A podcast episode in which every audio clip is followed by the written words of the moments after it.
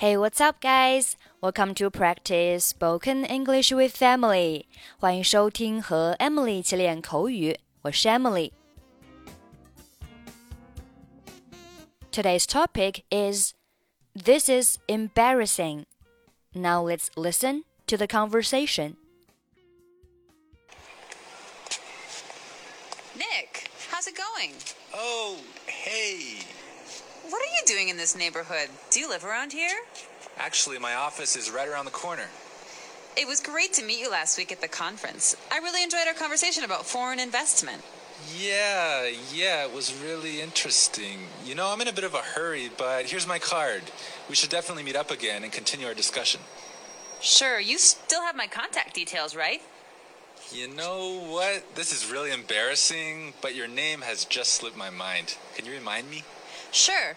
My name is Anna Ferris. Don't worry about it. It happens to me all the time. I'm terrible with names too. 今天的主题是 This is embarrassing.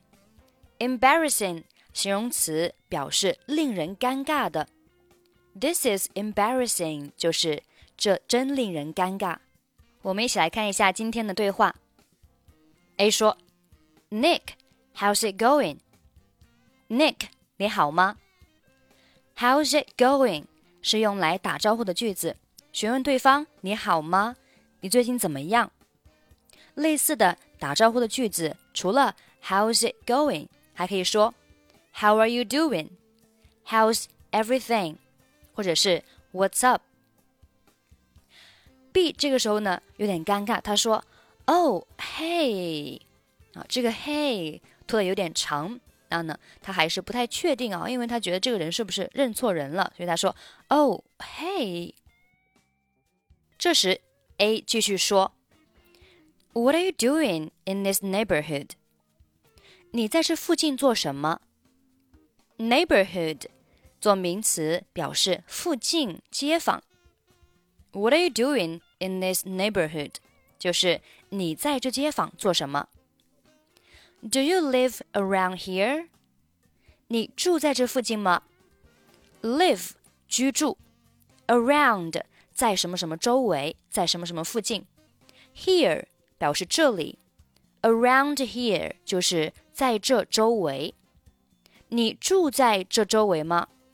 Do you live around here？Nick 回答道：“Actually, my office is right around the corner.” 实际上，我的办公室就在转角处。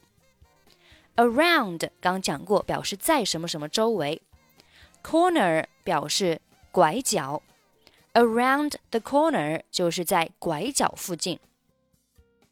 前面的 right 不是表示在右边，而是表示正或者是就。我的办公室呢就在拐角附近啊！我的办公室呢正好在拐角附近。我们一起来看一下下面的例句：The restaurant is just around the corner。饭店就在拐角处。Just around the corner 表示就在拐角处，正好在拐角处。我们继续往下看。It was great to meet you last week at the conference. 很高兴在上周的会议上见到你。It was great to do something 表示做某事很高兴。Meet you 表示与你会面，与你见面。It was great to meet you. 与你见面，我真感到很高兴。Last week 上周，at the conference 在会议上。I really enjoyed our conversation about foreign investment. 对于对外投资的交谈，我感到很愉快。Enjoy 表示享受或者是喜欢什么什么。Conversation 交谈。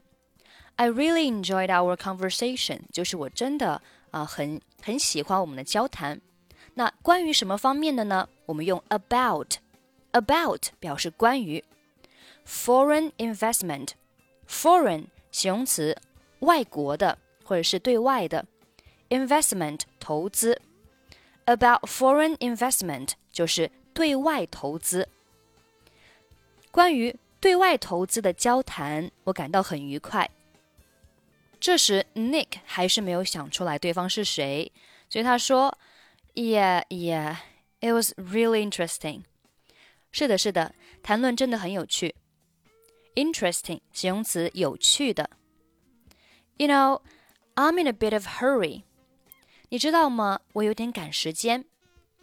好，这里 be in a bit of hurry 表示有点匆忙。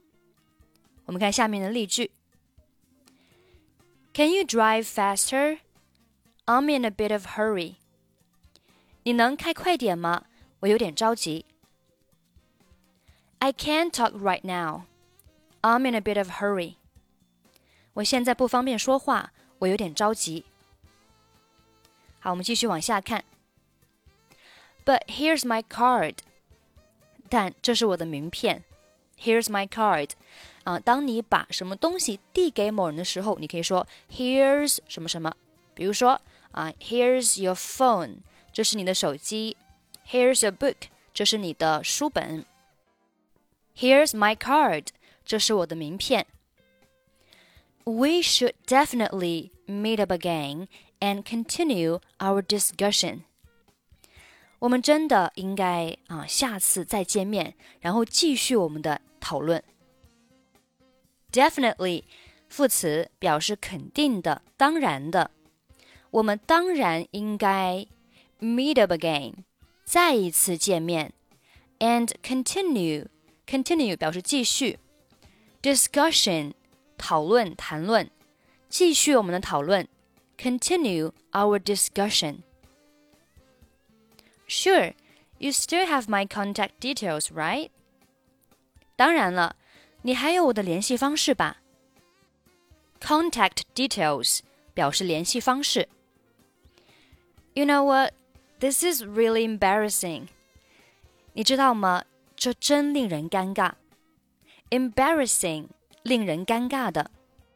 后面的部分就是来解释为什么令人尴尬。他说：“But your name has just slipped my mind. Slip 动词表示溜走、滑走、滑落，字面上翻译就是你的名字刚刚从我的脑海当中滑了过去。那他想表达的意思是我记不起你的名字了，我突然忘记了你的名字。Can you remind me？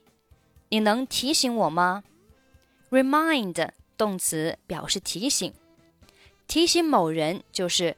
remind somebody。如果是提醒某人某事，我们叫 remind somebody of something，或者是 remind somebody about something。比如说，你能提醒我你的名字吗？Can you remind me of your name？这里呢，我们用 remind somebody of，但你也可以用 remind somebody about。can you remind me about your name? 下面 A 说：“Sure, my name is Anna Ferris。”当然，我叫 Anna Ferris。 注意，这个 “sure” 是用来回答上面的。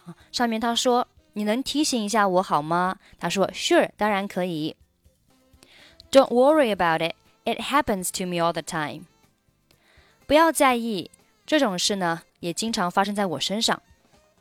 It happens to me，这里的 it 就指代的是记不起名字这件事情啊。这样的事情呢，也是啊，经常会发生在我身上。